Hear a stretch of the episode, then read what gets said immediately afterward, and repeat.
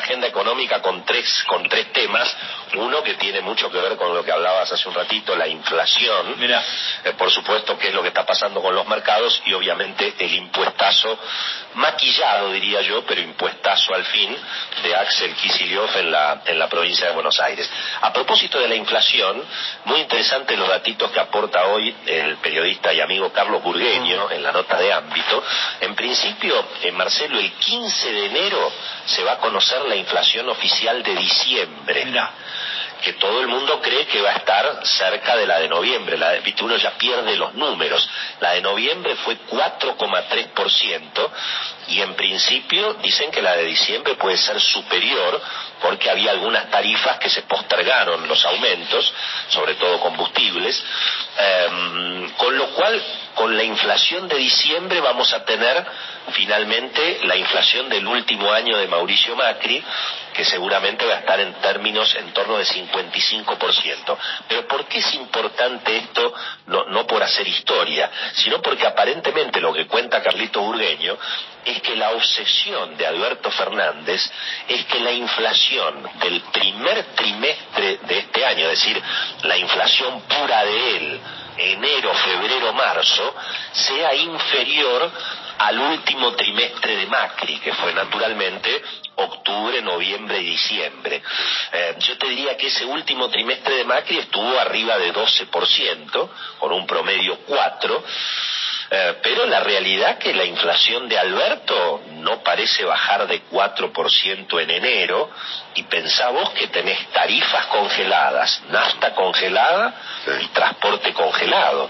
Es decir, que bueno, eh, también esto es importante como señal para el mundo financiero, porque, eh, Marcelo, no hay ninguna duda que si la obsesión de Alberto Fernández es que su inflación de su primer trimestre de gestión se pueda mostrar menor a la inflación del último trimestre de Macri, es un poco forzada esa comparación, porque obviamente el último trimestre de Macri estuvo afectado por todos los problemas económicos que acumuló Macri, pero también por el impacto del resultado de las PASO y la fuerte devaluación y la fuerte caída de los precios de los activos que vinieron con el resultado de las PASO. Así que en, esta, en esa última parte de la administración Macri, eh, las culpas son un poquito compartidas. Pero independientemente de eso, mirando para adelante, como siempre nos gusta, eh, a mí me da la sensación, Marcelo, que esto es lo que nos está indicando, es que acá se viene un trimestre, enero, febrero, marzo, por supuesto de dólar congelado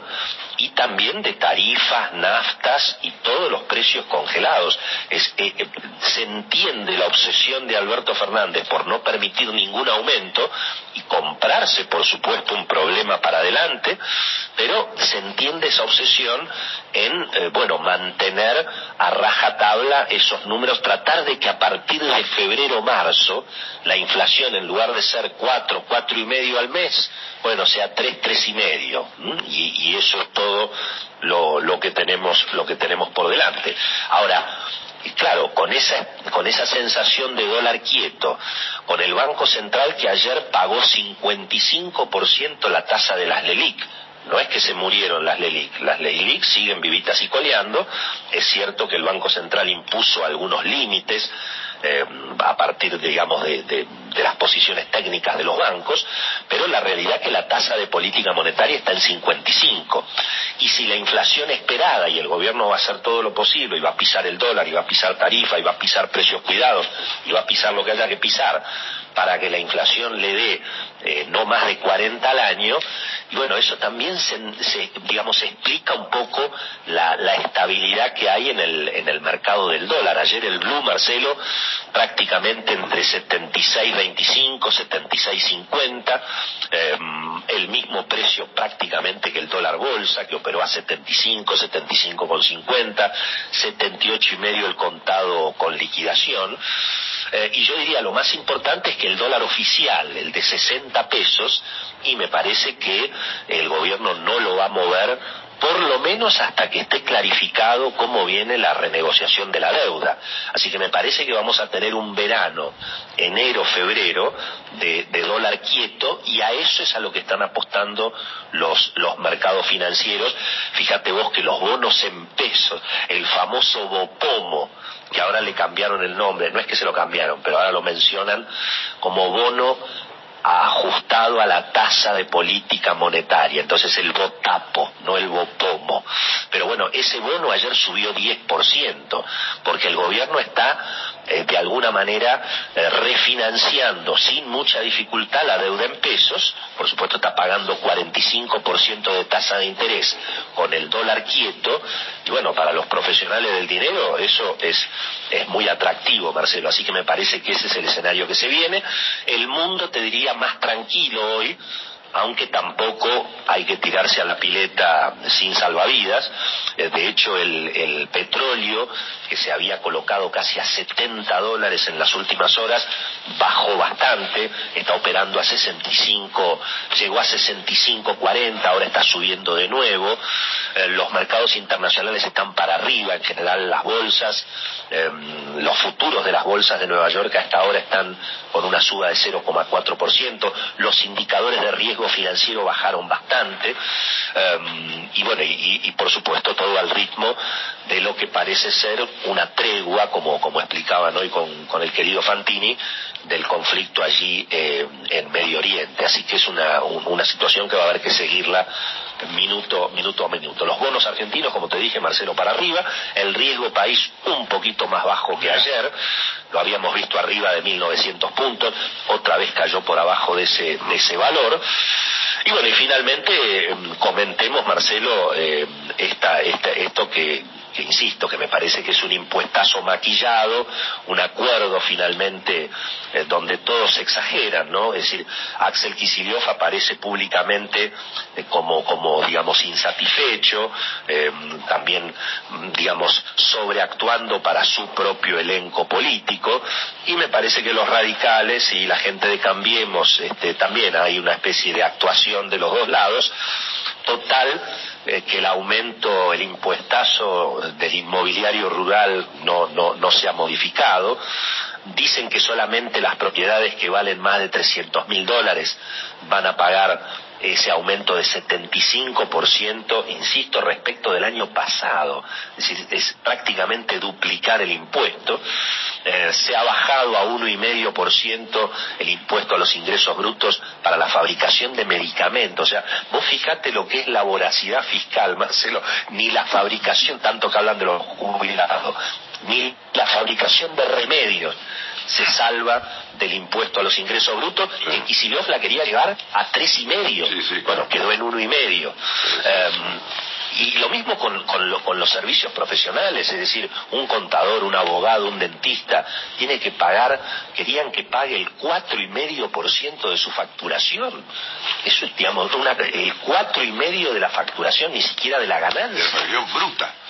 Pero por supuesto, por supuesto. Eh, lo mismo a los usuarios de la televisión por cable, porque el, tema es, genial, ¿viste? Y bueno, la televisión por cable, pero ¿quién, quién el, el gobierno debería entender que los que pagan esos aumentos son los usuarios. No es que se le pone un impuesto a la empresa de televisión por cable, termina siendo un impuesto a los usuarios. Es una cosa realmente, bueno, todo eso se moderó, eh, un, te diría se moderó un poco, pero no, no demasiado, porque sigue siendo tres y medio.